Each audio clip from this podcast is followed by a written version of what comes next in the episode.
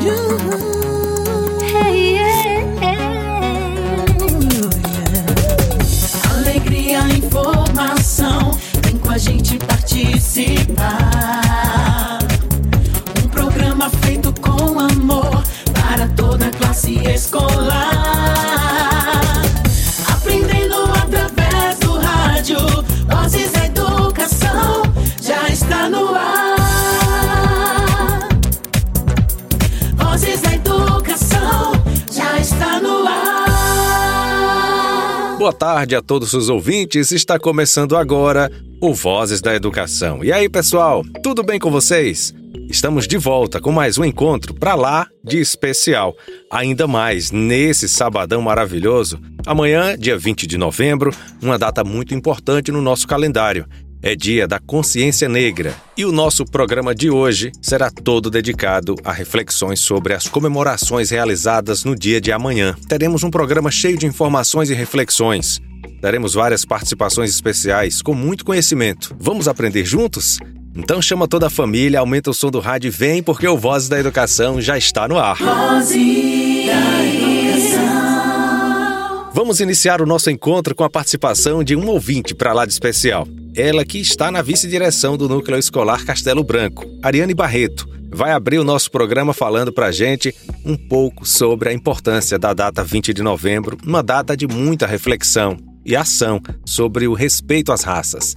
Seja bem-vinda ao Vozes da Educação. Boa tarde, Ariane. Boa tarde, J. Júnior. Boa tarde a todos os ouvintes do programa Vozes da Educação.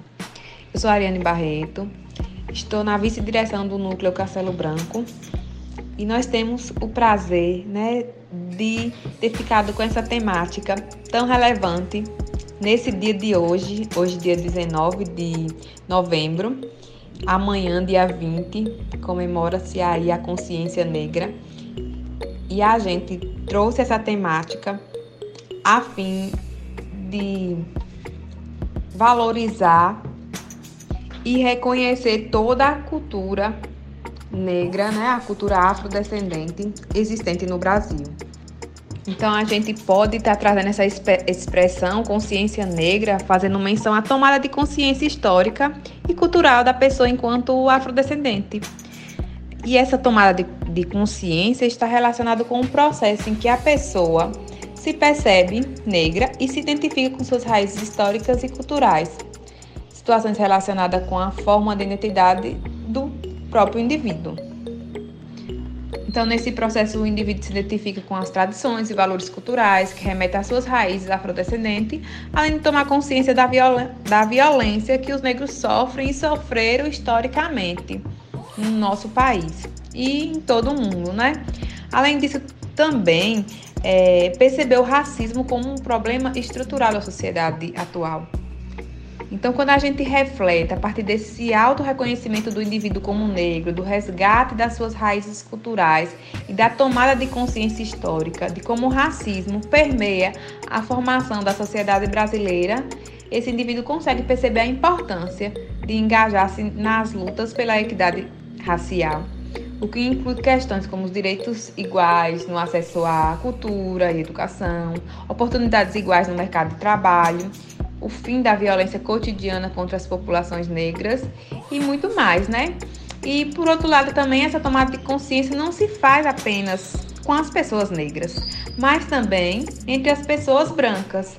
Assim, as pessoas passam a enxergar todos os pequenos privilégios que ela possui enquanto branco e o que pode permitir que elas mudem sua forma de agir perante essas situações de injustiça e, claro, transformar suas ações para que essas atitudes racistas não sejam reproduzidas. E a gente traz aí como matemática, né? A luta antirracista é de todos, todos os dias. Então a gente tem que refletir nas nossas pequenas ações cotidianas para que realmente o racismo venha a ser combatido. Isso mesmo, Ariane. Essa luta é de todos. Qualquer atitude que demonstre desrespeito é preciso ser inibida. Muito obrigado pela sua participação. E fiquem ligadinhos, pois ao longo do encontro de hoje teremos várias participações que irão deixar vocês mais informados sobre as comemorações desse dia. E para dar continuidade ao nosso encontro, ao nosso programa, com muita informação e reflexão, vamos escutar um poema de William Ernest Hanley, Invictus, o poema que inspirou Nelson Mandela a suportar 27 anos de cativeiro, condenado pela luta contra o apartheid. O apartheid, que foi um regime de separação racial ocorrido na África do Sul e privilegiava a elite branca do país e excluía os negros dos espaços públicos, da educação e de postos de trabalho. Esse regime começou a ruir através da pressão internacional dos protestos internos e graças à liberdade de Nelson Mandela. Vamos juntos ouvir essa grande referência de luta. Sou Rivailton Santos e estudante do nono ano da Castelo Branco. Invictus. E dentro da noite que me cobre, negra como a curva, de ponta a ponta. Eu agradeço quaisquer deuses que sejam pela minha alma inconquistável. Na cruel garra da situação, não estremeci nem gritei em voz alta. Sob a pancada do acaso, minha cabeça está ensanguentada, mas não, não covarde. Além deste lugar de ira e lágrimas, avunta-se apenas o horror das sombras. E apesar da ameaça dos anos, encontra-me e me encontrará destemido. Não importa qual, quão estreito, o portão, quão carregada de punições a lista, sou o mestre do, do meu destino, sou o capitão da minha alma. Muito legal. Gostaram? Um lindo poema, forte e marcante, e que é um símbolo da luta antirracista.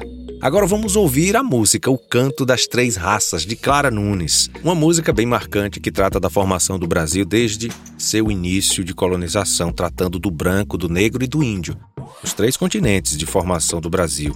O branco português saudoso de sua terra, Portugal, que aqui teve que vir com promessas de terras, longe, às vezes, de sua família. Logo canta sua tristeza saudosa.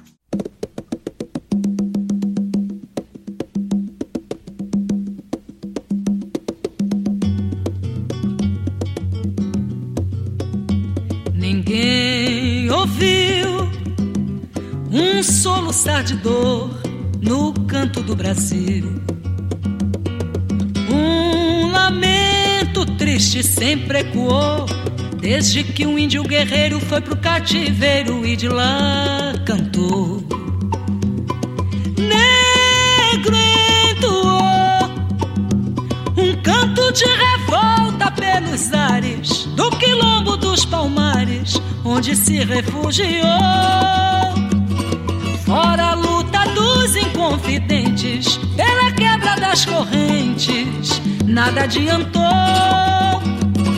E de guerra em paz, de paz em guerra, todo povo dessa terra, quando pode cantar, canta de dor.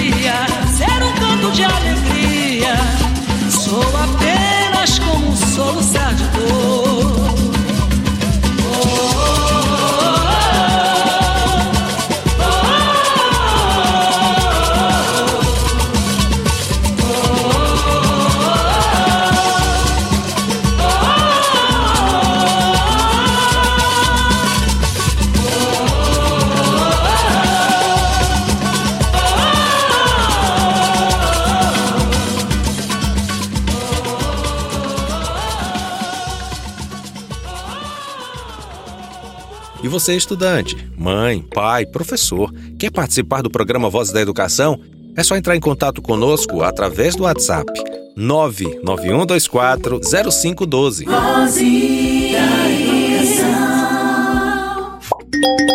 Teremos agora a participação do professor e historiador André Carvalho, que trará um pouco do contexto histórico em que a data foi criada, explicando por que usamos o dia 20 de novembro para celebrar o Dia da Consciência Negra. É com você, André, fique à vontade. Olá, pessoal, eu sou o professor André Carvalho, sou historiador e mestre em História, formado pela Universidade Estadual de Feira de Santana, e estou aqui para colaborar com esse dia importante da história do Brasil, que é o 20 de novembro, onde é celebrado e refletido o Dia da Consciência Negra. Esse dia ele foi é, marcado pela Lei número 12.519, de 10 de novembro de 2011, e ele vai ter é, algumas reflexões sobre esse dia, não apenas uma celebração, mas ele envolve uma série de reflexões também. Esse dia ele foi escolhido é, marcando a morte de Zumbi em 1695 por bandeirantes liderados por Domingos Jorge Velho, que invadiram o quilombo de Palmares, localizado entre Pernambuco e Alagoas, e destruindo esse símbolo de resistência dos escravizados no Brasil colonial.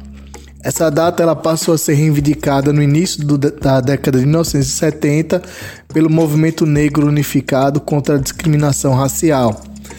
Há todo um debate em torno desse, desse símbolo que é o, o Quilombo de Palmares, é, principalmente porque a data anterior a essa celebração é o 13 de maio, em que se celebrava a data da assinatura da Lei Áurea é, conferindo à princesa Isabel todo esse esse é, protagonismo de ter é, dado a liberdade aos escravizados aqui no Brasil.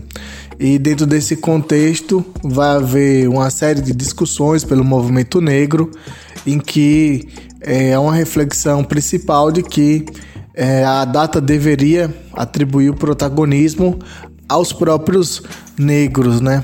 Aos próprios africanos escravizados, para que é, esse símbolo tornasse uma ideia de, de potência para o movimento, de protagonismo e não de subserviência a uma princesa que, pela, pela falsa história, se coloca assim como uma benevolência dada a assinatura da, da Lei Áurea. Então o movimento negro ele decide né, buscar uma data que tivesse mais a ver com o protagonismo né, dos, dos sujeitos históricos é, negros e que é, foram capazes de organizar-se e de lutar pela sua, a sua liberdade. Os quilombos é um expoente, né, um exponencial grande dessa, dessa luta por conquistas e, e pelo combate à escravidão em si. Então, é, há um congresso realizado em 1978 com a, a, a, escolha, né? Zumbi foi qualificado como símbolo da luta e resistência dos negros escravizados e a partir daí vai se é, amadurecendo todas as, as é, discussões para que esse marco do, do, do 20 de novembro fosse escolhido, né? Então, o Brasil, é, a partir daí, ele vai se redemocratizar a partir da Constituição de 1988 E a partir daí, é, só em 2011 é que a lei vai alterar esse marco legal da resistência africana para o 20 de novembro, né? Alterando aí é, significativamente, simbolicamente, é, essa data celebrada do 13 de maio para o 20 de novembro. É, apesar de que hoje também alguns historiadores eles é, defendem que não seja abandonado por totalmente as celebrações, as reflexões do 13 de maio, porque enxergam ali também, é, apesar de ter sido é, uma lei né, promulgada, promulgada pela princesa Isabel, mas que houve né, todo o movimento abolicionista, toda uma luta também por direitos para que aquela lei fosse, a, a, fosse assinada. Né? Então, é, essa é a contribuição que eu posso trazer aqui né, como historiador e até a próxima e que vamos refletir né, por um país antirracista e que a gente vá fazendo nossas desconstruções também no nosso cotidiano. Até a próxima, um grande abraço. Que maravilha! Professor André trazendo o contexto histórico, desmistificando também questões históricas. É isso mesmo, André. A data é comemorada um único dia, mas temos que desconstruir todos os dias, porque o racismo é um grande problema da nossa sociedade e cada vez mais ações para combatê-lo se fazem necessárias. Ações afirmativas, educação e até mesmo meios legais são formas de lutar contra práticas racistas. E uma dessas ações afirmativas que surgiram por meio da luta dos movimentos negros no Brasil foi o Dia da Consciência Negra. E como mencionei, os meios legais são uma forma de lutar contra o racismo. E para conhecer melhor e saber como agir, teremos a participação da estudante de direito Graziela Hermelino, que trará aqui uma explicação da diferença entre o crime de racismo e o crime de injúria racial. Vocês sabem a diferença entre os dois? Não? Então, vamos aprender juntos para que possamos agir diante de possíveis injustiças. Olá, eu sou a Graziela Hermelino, sou estudante de Direito do oitavo período e também sou escrivã doc na Polícia Civil de Turcano. Vou falar a diferença entre o crime de injúria racial, previsto no artigo 140, parágrafo 3 do nosso Código Penal, e o crime de racismo, que está previsto na Lei 7.716 do ano de 89. Ambos desses crimes são caracterizados pela ofensa à cor, à religião, à raça, à procedência nacional, à etnia, à condição de pessoa idosa e deficiência. E a sua primeira diferença está nas suas penalidades. É que no crime de injúria racial a pena é mais branda, a pena é de reclusão de 1 a 3 anos e multa. Já no crime de racismo, a pena é de reclusão de 2 a 5 anos e multa, ou seja, na no crime de racismo, a pena é mais gravosa. Mas a principal diferença entre esses dois crimes está na forma de como é praticado. No crime de injúria racial, a ofensa vai ser a uma determinada pessoa, a uma pessoa em específico. Já no crime de racismo, a ofensa vai ser a uma coletividade, a um determinado grupo. Por exemplo, no crime de racismo, a gente vê falar muito do racismo velado. Como assim? Eu tenho um supermercado e neste supermercado eu coloco um aviso que não é permitido entrar com mochilas. As mochilas devem ser guardadas no porta-mochila. Só que no dia a dia eu abordo só as pessoas negras para que elas guardem suas mochilas e as pessoas brancas entram livremente com suas mochilas no meu comércio. Neste caso, estamos falando do crime de racismo, um racismo velado, mas é um crime de racismo. Já na injúria racial, a gente não vê muito falar sobre uma injúria racial velada, porque o crime é cometido diretamente a uma pessoa, né? É, mas ambos desses crimes são imprescritíveis e são inafiançáveis ou seja, não vão prescrever durante o tempo e também não cabe fiança para eles.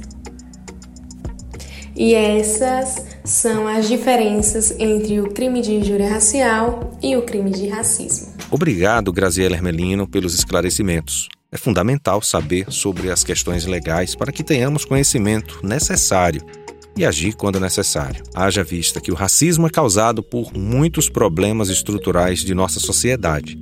E essa data nos permite resgatar e valorizar a história do povo negro e sua luta pela liberdade no Brasil. Agora convido todos a ouvirem a música Racismo é Burrice, do rapper brasileiro Gabriel Pensador. Nela, através de versos sagazes e bem refletidos, a partir do que observou ao seu redor, o rapper traz à tona uma questão que insiste em ser velada e ignorada pelo povo brasileiro: a discriminação e preconceito raciais. Nessa versão, temos a participação de, do Detonautas cantando junto com Gabriel Pensador. Vamos ouvir. Essa música foi gravada há alguns anos pelo nosso parceiro Gabriel Pensador. E de lá para cá muito pouco mudou. Nós que temos a pele clara sabemos que somos privilegiados e as nossas responsabilidades são do tamanho dos nossos privilégios. E consciente disso, o Detonautas traz de volta essa canção para que a gente possa colaborar na luta contra o racismo estrutural. Se liga aí.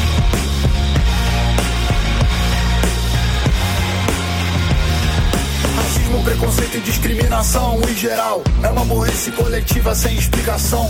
Afinal, que justificativa você me dá Para um povo que precisa de união? Mas demonstra claramente, infelizmente Preconceitos mil, de naturezas diferentes Mostrando que essa gente, essa gente do Brasil é muito burra E não enxerga o pão à sua frente. Porque se fosse inteligente Esse povo já teria agido de forma mais consciente Eliminando da mente todo preconceito E não agindo com a burrice estampada no peito. A elite que devia dar um bom exemplo é a primeira a demonstrar esse tipo de sentimento. E no complexo de superioridade infantil, hoje justificando o sistema de relação servil e o povão vai como um bundão na onda do racismo e da discriminação. Não tem a união e não vê a solução da questão que, por incrível que pareça, está em nossas mãos. Só precisamos de uma reformulação geral, uma espécie de lavagem cerebral. Vai, dá uma olhada aí na sua universidade, vê quantos professores são brancos e quantos professores negros você tem. Dá uma olhada nos alunos de medicina, de engenharia. Não seja um imbecil, não seja ignorante, não se importe qual a origem ou a cor do seu semelhante. O que que importa se ele é nordestino e você não? O que que importa se ele é preto e você branco? Aliás, branco no Brasil é difícil, porque no Brasil somos todos mestiços. Se você discorda, então olhe para trás. Olha a nossa história, os nossos ancestrais. O Brasil colonial não era igual a Portugal. A raiz do meu país era multirracial. Tinha índio, branco, amarelo, preto. Nascemos da mistura, então por que o preconceito? Barrigas cresceram, o tempo passou. Nasceram os brasileiros, cada um com a sua cor. Uns a pele clara, outros mais escura. Máximo respeito por todas as culturas. Então presta atenção nessa sua babaquice. Pois como eu já disse, racismo é burrice. Dê a ignorância um ponto final. Faça uma lavagem cerebral. Quando você for dar um rolezinho nos restaurantes ou nas baladas mais caras do Brasil, dá uma olhada em quem tá te servindo e quem tá se divertindo. Olha pra cor da pele. Negro e nordestino constroem seu chão. Trabalhador da construção civil, conhecido como peão no Brasil. O mesmo negro que constrói o seu apartamento ou que lava o chão de uma delegacia. É revistado e humilhado por um guarda nojento que ainda recebe o salário e o pão de cada dia. Graças ao negro e ao nordestino. E todos nós pagamos homens que pensam que ser humilhado não dói. O preconceito é uma coisa sem sentido. Tire a burrice do peito e me dê ouvidos. Me responda se você discriminaria o sujeito com a cara do Jair Messias. Não, você não faria isso não. Você aprendeu que o preto é ladrão. Muitos negros roubam, mas muitos são roubados. E cuidado com esse branco aí parado do seu lado, porque se ele passa fome, sabe como é. Ele rouba e mata o homem, seja você, ou seja o Pelé. Você e o Pelé morreriam igual. Então que morra o preconceito e viva a união racial. Eu quero ver essa música você aprender e fazer a lavagem cerebral. A população carcerária no Brasil Dá uma olhada para saber qual é a cor. E entre a polícia que mais mata e mais morre no Brasil, veja também qual é a cor do soldado. Aquele que oprime também é oprimido. O racismo é burrice, mas o mais burro não é o racista. O que pensa que o racismo não existe. O pior cego é o que não quer ver. E o racismo está dentro de você, porque o racista na verdade é um tremendo babaca que assimila os preconceitos porque tem cabeça fraca desde sempre. Não para pra pensar nos conceitos que a sociedade insiste lhe ensinar. E de pai pra filho, O racismo passa em forma de piadas que teriam bem mais graça se não fossem o retrato da nossa ignorância, transmitindo a discriminação desde a infância. E o que as crianças aprendem brincando é nada mais, nada menos do que a estupidez se propagando. Qualquer tipo de racismo não se justifica, ninguém explica. Precisamos da lavagem cerebral pra acabar com esse lixo que é uma herança cultural. Todo mundo é racista, mas não sabe a razão. Então eu digo, meu irmão, seja do povão ou da elite, não participe, pois como eu já disse, racismo é burrice. Como eu já disse, racismo é burrice. Como eu já disse, racismo é burrice. Como eu já disse, racismo é burrice. Como eu já disse, racismo é burrice. Se você é mais um burro, não, não é normal. É hora de acabar com esse racismo estrutural. E isso é compromisso seu, é compromisso da gente. A gente muda o mundo na mudança da mente.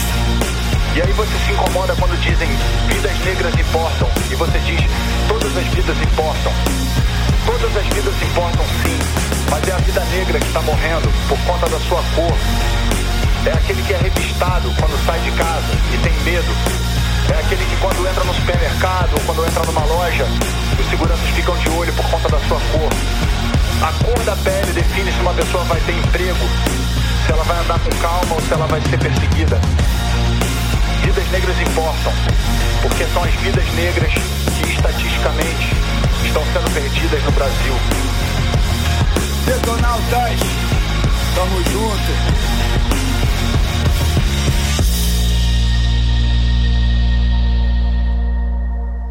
E pensando nessa valorização e nesse resgate, vamos ouvir uma linda história contada por uma das alunas da Escola Castelo Branco. A criançada ama ouvir essa historinha.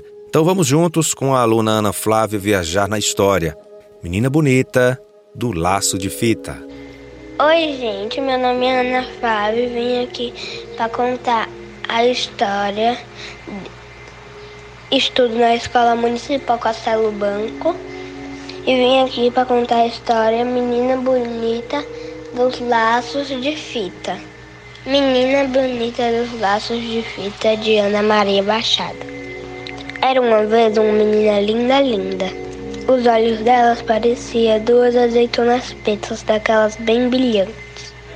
O cabelo era enroladinho e era preto que nem os fiapos da noite. A pele era escura era escura e pastosa, que nem o pele da ventala negra, quando pula na chuva.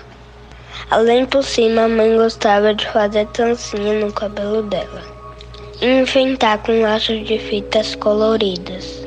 Ela, ela ficava parecendo uma princesa, que nem as terras da África, ou uma faida do reino do luar. Na casa, perto da casa dela, morava um coelho branco, de olheiras cor-de-rosa, olhos vermelhos e focinhos nervosos sempre telemicando. O coelho olhava para a menina e olhava para a menina e achava a pessoa mais linda que ele já via na tua vida. E pensava: "Ah, quando eu casar, eu quero ter uma filhinha bem pretinha como ela." Um dia ele foi na casa da menina e perguntou: Menina bonita do laço de fita, qual é o seu segredo para você ser tão petinha? A menina não sabia, mas inventou. Ah, porque caí na tinta preta quando eu era pequenina. O menino procurou.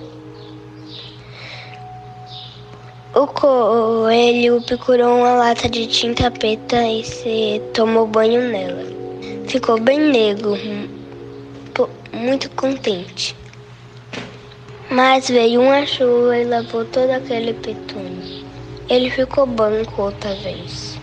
Então ele, ele foi na casa da menina e perguntou outra vez: Menina bonita do laço de fita, como é seu segredo para você ser tão petinha?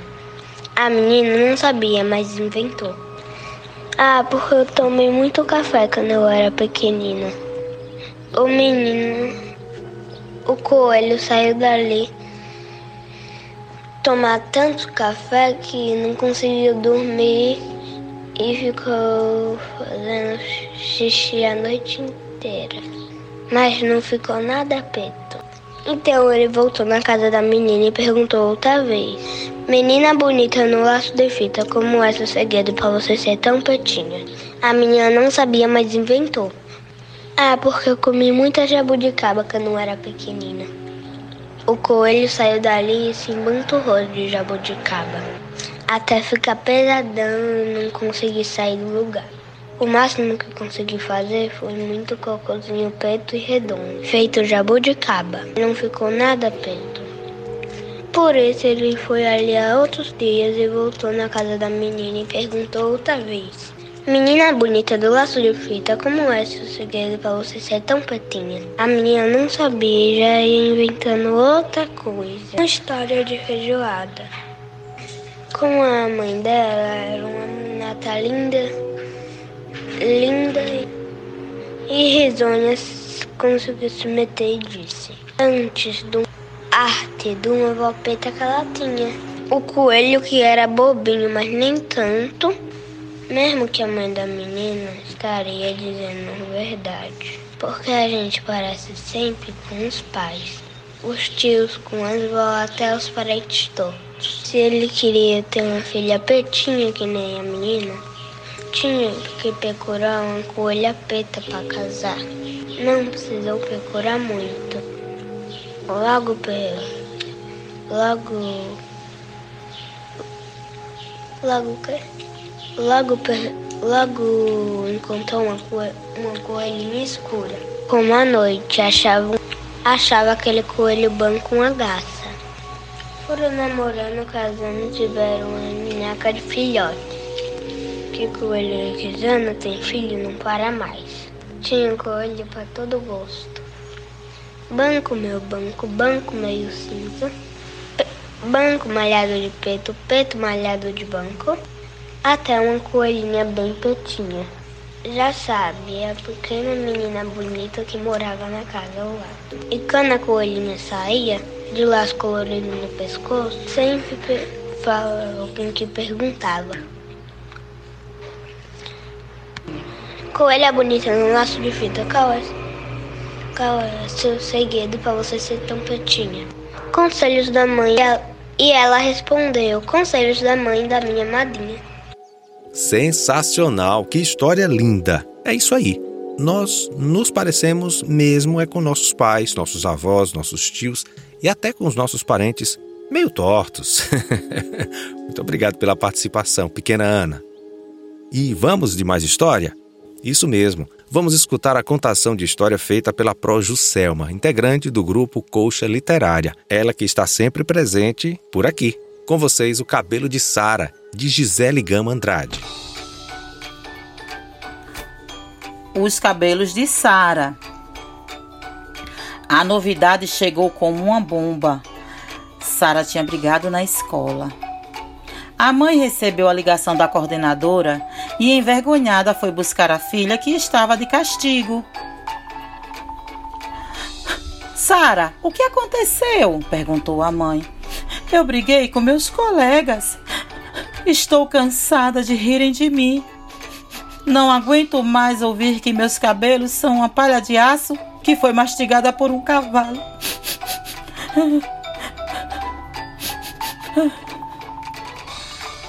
A coordenadora da escola e a mãe de Sara ficaram chocadas com a revelação. A mãe disse: Sara, você é linda, seus cabelos são lindos também. Mas assim como somos diferentes uns dos outros, nossos cabelos também são. Então eu não sou feia? A coordenadora da escola respondeu: Nenhuma criança é feia, Sara. Uns são brancos, outros negros, aos de traços asiáticos. Há crianças gordas e magras. Umas falam muito, outras falam pouco. Algumas são mais altas, outras são mais baixas. Umas usam óculos, outras não. Algumas têm necessidades especiais, mas são todas crianças maravilhosas, únicas. Ser igual não tem a menor graça. Ai. Então meu cabelo não é ruim? A mãe de Sara respondeu: Claro que não. Seus cabelos são característicos da raça negra. Orgulhe-se deles. Orgulhe-se de tudo em você. Mãe, mãe, você pode falar isso para os meus colegas? A coordenadora da escola respondeu: Não precisa, Sara. Eu e você vamos falar juntas. E no dia seguinte, a coordenadora da escola, com Sara ao seu lado, convidou todas as crianças a irem para o auditório. Lá conversou com todos sobre as diferenças de cada um e a necessidade de que essas diferenças sejam respeitadas. E aí perguntou: quem aqui já foi incomodado por seus colegas com apelidos e piadinhas? Eu, eu, eu, eu! Quase todos no auditório levantaram a mão a coordenadora então disse: Estão vendo quantos de vocês já foram incomodados? Sabe por quê? Porque todos nós temos diferenças. Então sempre haverá alguma coisa de alguém para se notar. Mas vamos refletir sobre uma coisa? Vocês que estão sendo incomodados, estão respeitando seus colegas? Fez-se um grande silêncio no auditório. As crianças começaram a entender a mensagem.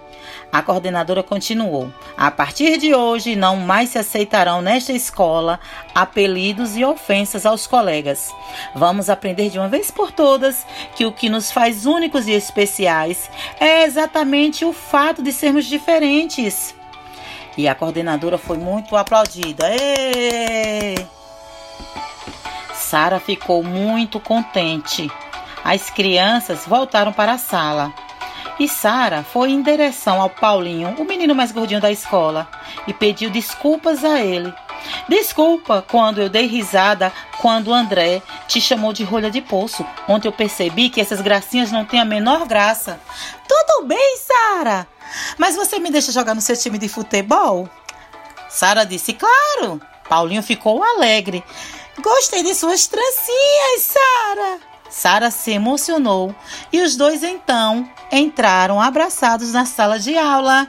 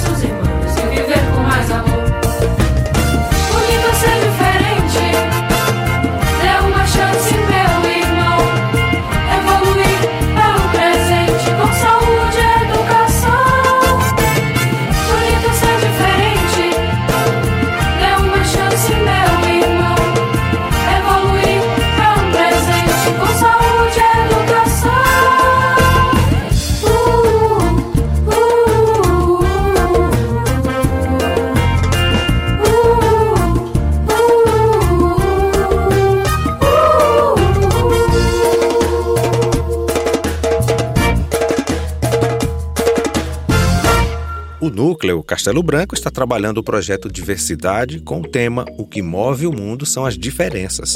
E farão neste domingo, dia 20 de novembro, participação com apresentações na Quinta-feira de Animais da Agricultura Familiar, que acontecerá lá no povoado de Bandacaru. A coordenadora Suzana Costa irá trazer aqui para a gente como será essa participação e logo em seguida o presidente da associação, Leonardo Matos, nos contará como acontecerá a feira. Vamos ouvi-los. Boa tarde, J. Júnior. Boa tarde, ouvintes da Tucana FM, do programa Vozes da Educação. Sou Suzana, sou funcionária do Núcleo Castelo Branco.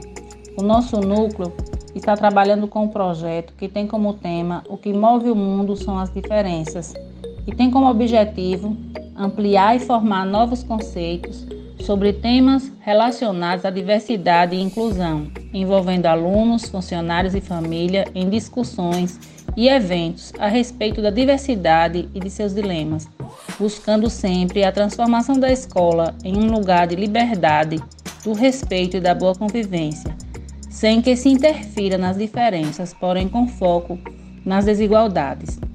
Uma das ações desse projeto é a apresentação dos alunos na Feira de Animais de Agricultura Familiar da comunidade essas apresentações acontecerão da seguinte forma: o sexto ano apresentará o cordel de Braulio Bessa, que tem como tema Consciência Negra.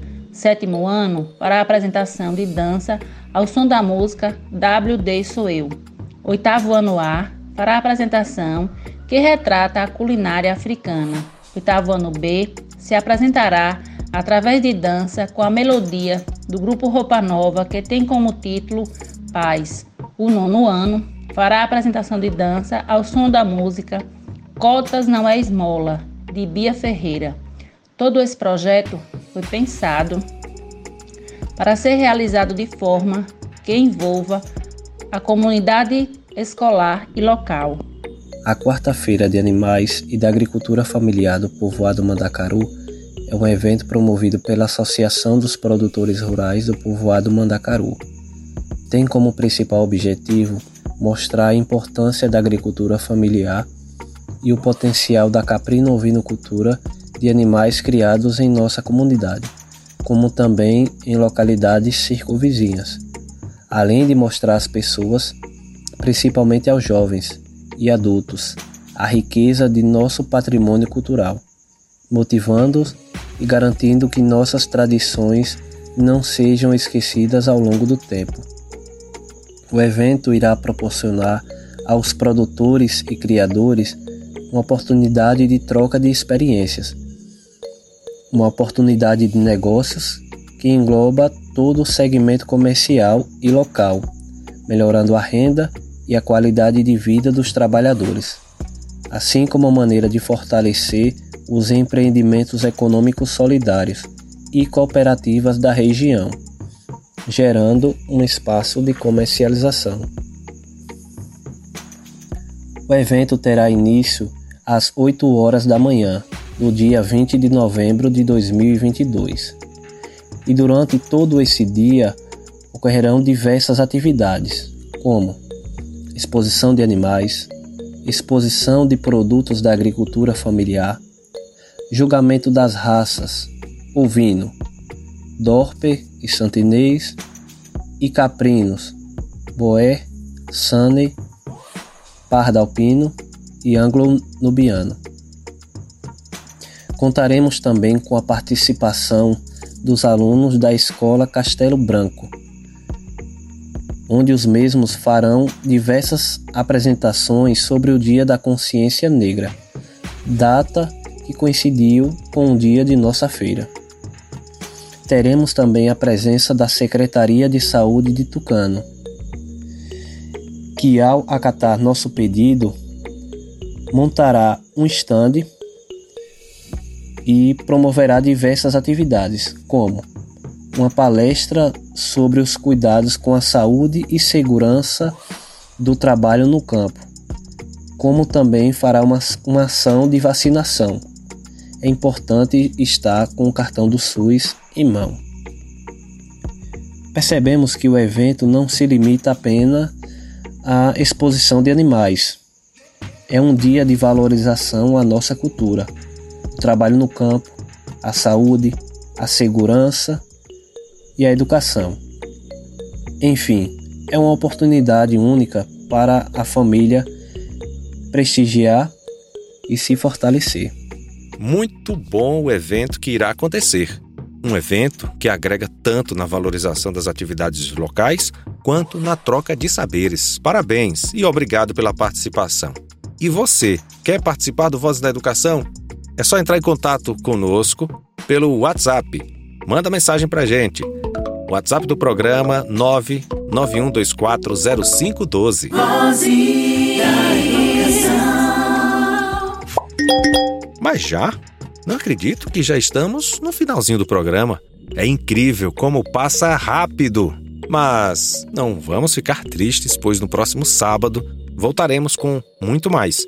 Agradeço imensamente a todos os participantes do programa de hoje, ao professor André Carvalho, à estudante Graziela, ao Leonardo Matos, presidente da Associação da Comunidade Mandacaru, e a Juscelma, da Coxa Literária, que deram um show, trouxeram para gente muito conhecimento e informação sobre a data do dia 20 de novembro, dia que se comemora a consciência negra. Voltem sempre à Voz da Educação. Obrigado também a todos que colaboraram e que ajudaram na reflexão da importância desse dia, que é exatamente esta, uma data que abre espaço para que esse problema seja verbalizado.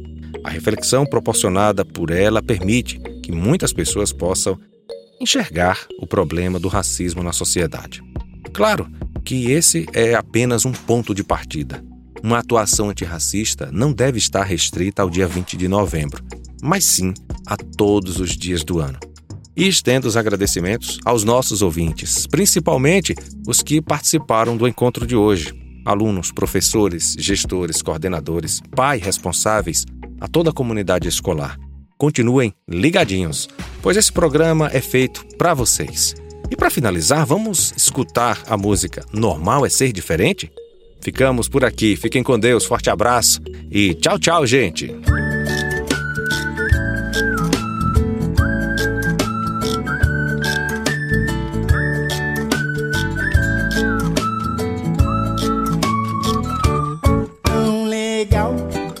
Minha gente perceber que é mais feliz quem compreende que a amizade não vê cor nem continente e o normal está nas coisas diferentes. Amigo tem de toda cor, de toda raça, toda crença, toda graça. Amigo é de qualquer lugar.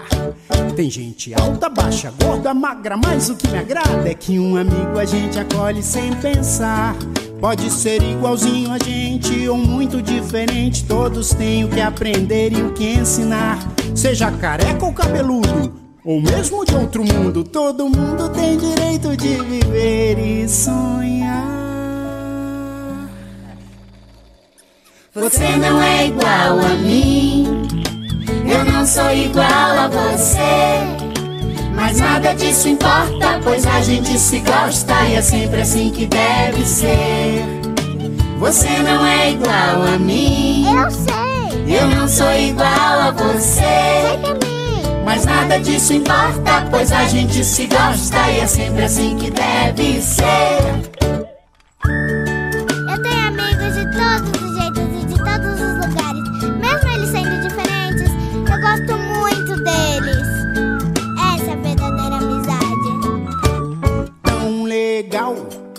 Minha gente. Perceber que é mais feliz quem compreende que a amizade não vê cor nem continente. Que o normal está nas coisas diferentes.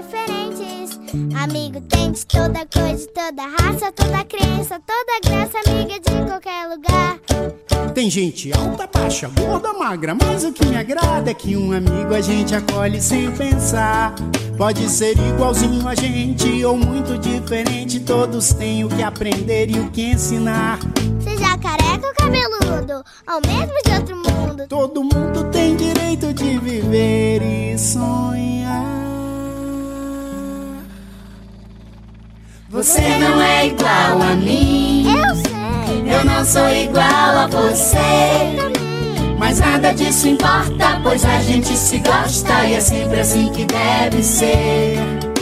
Você não é igual a mim, não, não. sou igual a você. Mas nada disso importa, pois a gente se gosta e é sempre assim que deve ser. Você não é igual a mim, eu não sou igual a você. Mas nada disso importa, pois a gente se gosta e é sempre assim que deve ser. Você não é igual a mim, eu não sou igual a você. Mas nada disso importa, pois a gente se gosta e é sempre assim que deve ser.